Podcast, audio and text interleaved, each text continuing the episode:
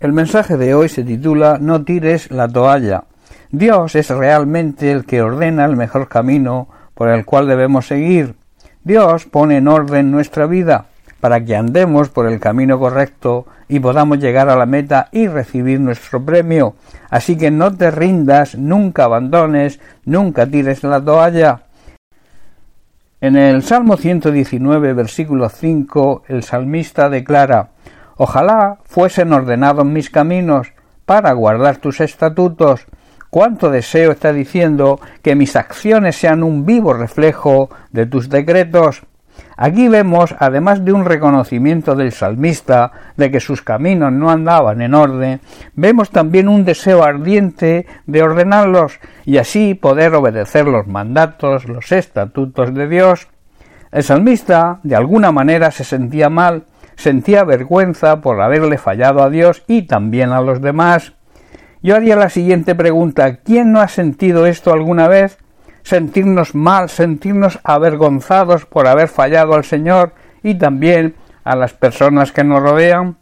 Este sentimiento de culpa muchas veces nos lleva a pensar primeramente ¿qué dirá mi familia? ¿qué dirán mis conocidos inconversos? Que quizá estemos hablándoles del Señor, qué dirán los hermanos de la iglesia donde me reúno. Muchas veces también nos hace pensar incluso en abandonar la congregación o cambiarnos a otra. Déjame decirte algo, esto no es la solución. No debes hacer tal cosa. Donde Dios te ha puesto, te ha plantado, debes echar raíces y nunca te debes rendir ni tirar la toalla. Debemos recordar, analizando la Biblia, que hubo muchos servidores de Dios que en alguna ocasión le fallaron. Caso del salmista que nos ocupa hoy, también el caso de David o de su hijo Salomón y otros muchos, pero que dieron los pasos necesarios, no abandonaron, no se rindieron, no arrojaron la toalla, se arrepintieron y Dios les perdonó, fueron restaurados y Dios siguió usándolos. Por tanto, si te encuentras en la situación de que le has fallado a Dios, déjame decirte algunos pasos que debes seguir. En primer lugar, debes pedirle perdón al Señor y reconocer tu pecado. Dice la Biblia que el que confiesa y reconoce su pecado y se aparta de él, recibirá la misericordia de Dios. En segundo lugar, debes humillarte ante él. Humillarte significa reconocer su soberanía y su autoridad y hacerlo de corazón.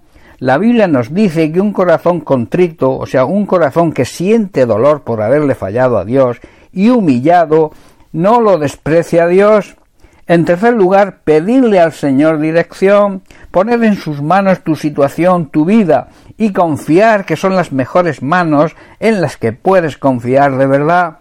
A través de su palabra puedes recibir esa guía, esa dirección, estudiando y meditando en ella puedes llegar a amarle, a serle fiel y a servirle como él se merece.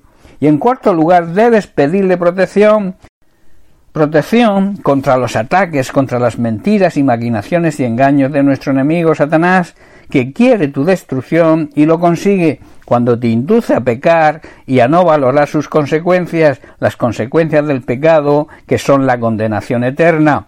Si seguimos analizando el Salmo 119, vemos que el salmista no se detiene solamente en el reconocimiento de su pecado, ni en su deseo ardiente de enderezar su camino, sino que añade, en el versículo 7 lo leemos, que alabaré con rectitud de corazón cuando aprendiere tus justos juicios. El salmista está diciendo, a medida que aprendo tus justas ordenanzas, te daré las gracias viviendo como debo hacerlo. Hermanos, mediante la alabanza, la adoración y nuestra gratitud a Dios de una manera sincera, hace que aprendamos a entender su palabra, la palabra de Dios y su justicia. Esto hará también que seamos fortalecidos. Esta fortaleza es necesaria para afrontar esa carrera que tenemos por delante. Nuestra vida es como una carrera de fondo en la cual encontraremos obstáculos que debemos ir superando y también experiencias de las cuales aprenderemos y que nos harán crecer espiritualmente, así como formar nuestro carácter a la imagen de Cristo. Y también es muy importante saber que en toda carrera hay una meta que lograr. En segundo de Timoteo capítulo 4 versículos 7 y 8, Pablo insta a su discípulo Timoteo, y que es de aplicación hoy para nosotros, a pelear y terminar la carrera llegando a la meta. Dice el versículo 7, he peleado la buena batalla, la batalla de serle fiel a Dios en todo, he acabado la carrera, he guardado la fe, me he mantenido fiel siempre a la palabra de Dios. Por lo demás, dice el versículo 8, me está guardada la corona de justicia, la cual me dará el Señor juez justo en aquel día, y no sólo a mí, sino también a todos los que aman su venida. Pablo está diciendo, y ahora me espera el premio, me espera la corona de justicia que el Señor, que es un juez justo, me dará el día de su regreso, y el premio no es sólo para mí, sino para todos los que esperan con amor y con anhelo su venida.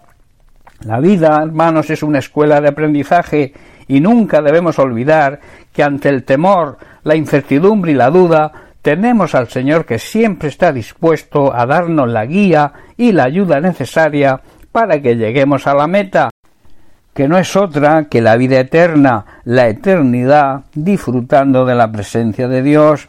Nunca pienses en abandonar, nunca pienses porque le has fallado a Dios en apartarte de Él. Dios te ama con un amor eterno y te perdona si tu arrepentimiento es sincero. El Señor nos invita, te invita hoy a reconocer los fallos, tus errores y tus pecados. Esto es señal de humildad y levantarte y aprender de todo esto para poder crecer en amor, paz, gratitud y en servicio a Dios y llegar a la meta deseada y recibir el premio de justicia que Dios nos promete. Pablo lo llama corona de justicia. Recuerda, deja que Dios ponga en orden tu vida, no te rindas, no abandones, no tires la toalla.